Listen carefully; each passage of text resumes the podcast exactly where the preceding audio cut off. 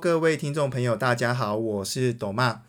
今天要利用一点点时间来跟各位听众朋友介绍一下旧金山四九人队史上最重要的教练，他也是传奇教练。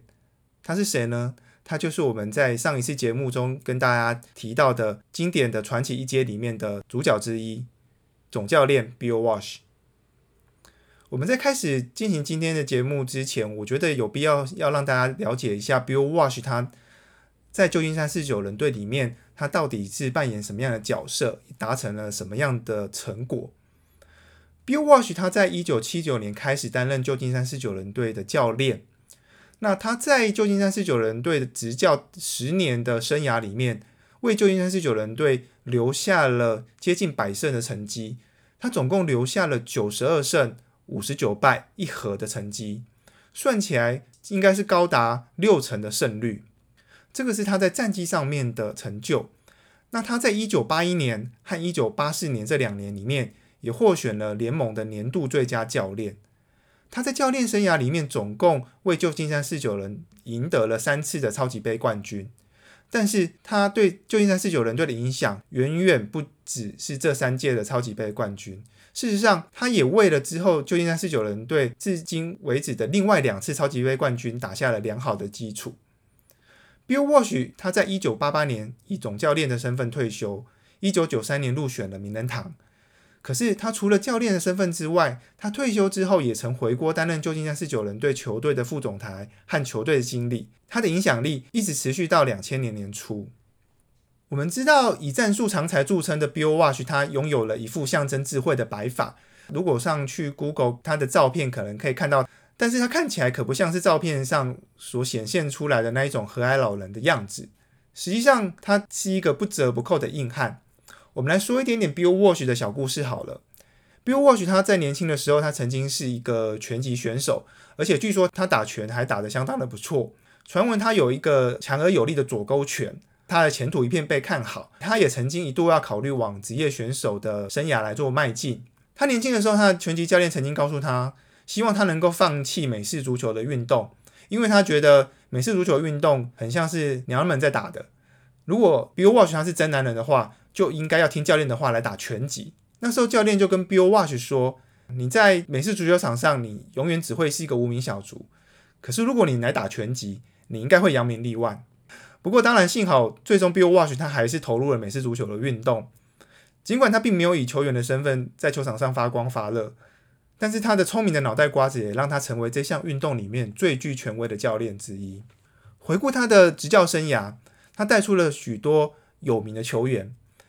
他带出了 Joe Montana，他带出了 Jerry Rice，他带出了 Roger Craig，他也带出了 Steve Young，这些都是旧金山四九人队著名的球星。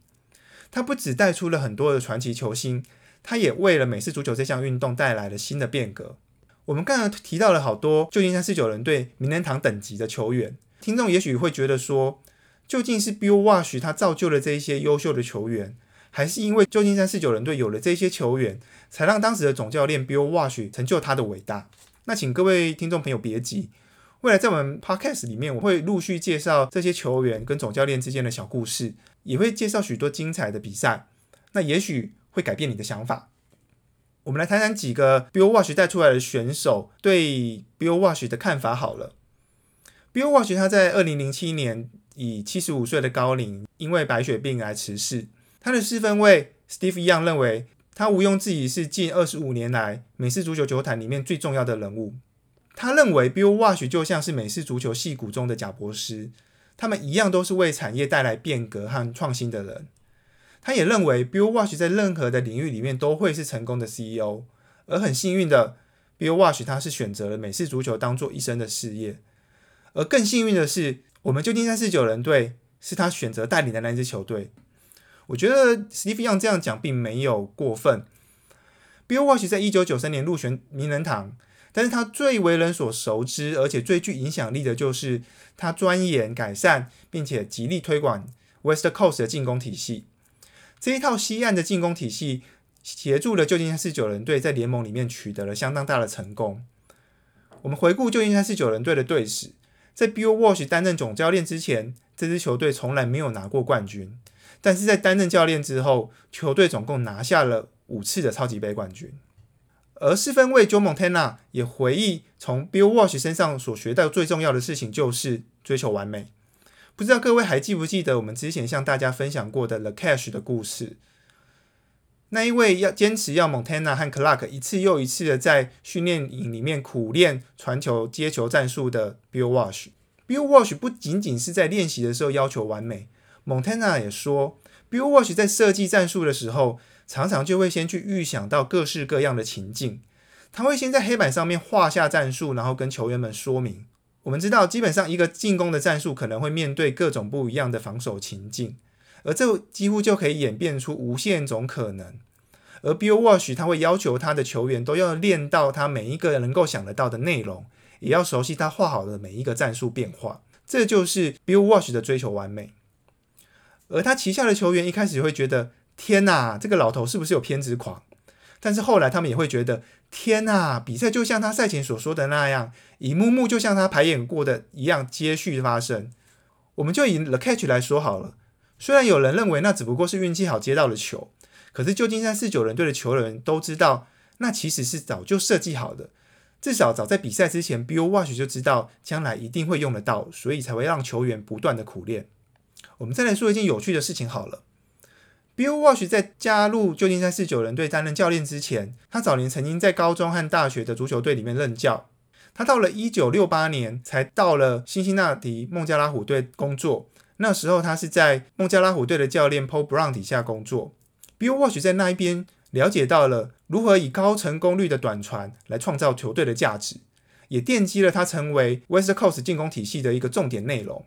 而很讽刺，也很庆幸的。孟加拉虎队并没有把 Bill Walsh 当成是 Paul Brown 的接班人，这也让 Bill Walsh 在一九七六年决定离开孟加拉虎队，另谋高就，而最终辗转在一九七九年加入了旧金山四九人队担任总教练。在 Bill Walsh 来到四九人队的前几个球季，球队的战绩其实并没有立即的起色。在 Bill Walsh 来到四九人队之前的那一个球季，也就是一九七八年的球季，球队是二胜十四败。而在那过去的两年，总共换了四个教练。虽然 Bill Walsh 接手后的两个球季，一九七九跟一九八零年，分别取得了另外一个二胜十四败的球季和六胜十败的的战绩。虽然战绩没有非常大幅度的攀升，可是球队的文化被改变了。那这当然也包含了加木球员的挑选、新进球员的培养和体系的建立等等。而到了一九八一年球季，这支球队终于可以破茧而出。接下来发生的事，就是我们上一次提过的1981年球季，我们介绍的 The Catch 这一件事情。旧金山四十九人队终于在当年的季后赛打败了达拉斯牛仔队，进而拿到了国联的冠军，一路挺进超级杯，并且最终顺利夺冠。而在这边要另外再提一件也很讽刺的事情，就是1981年年度的超级杯，旧金山四十九人队打败的对手是哪一队呢？就是前几年不愿意让 Bill Walsh。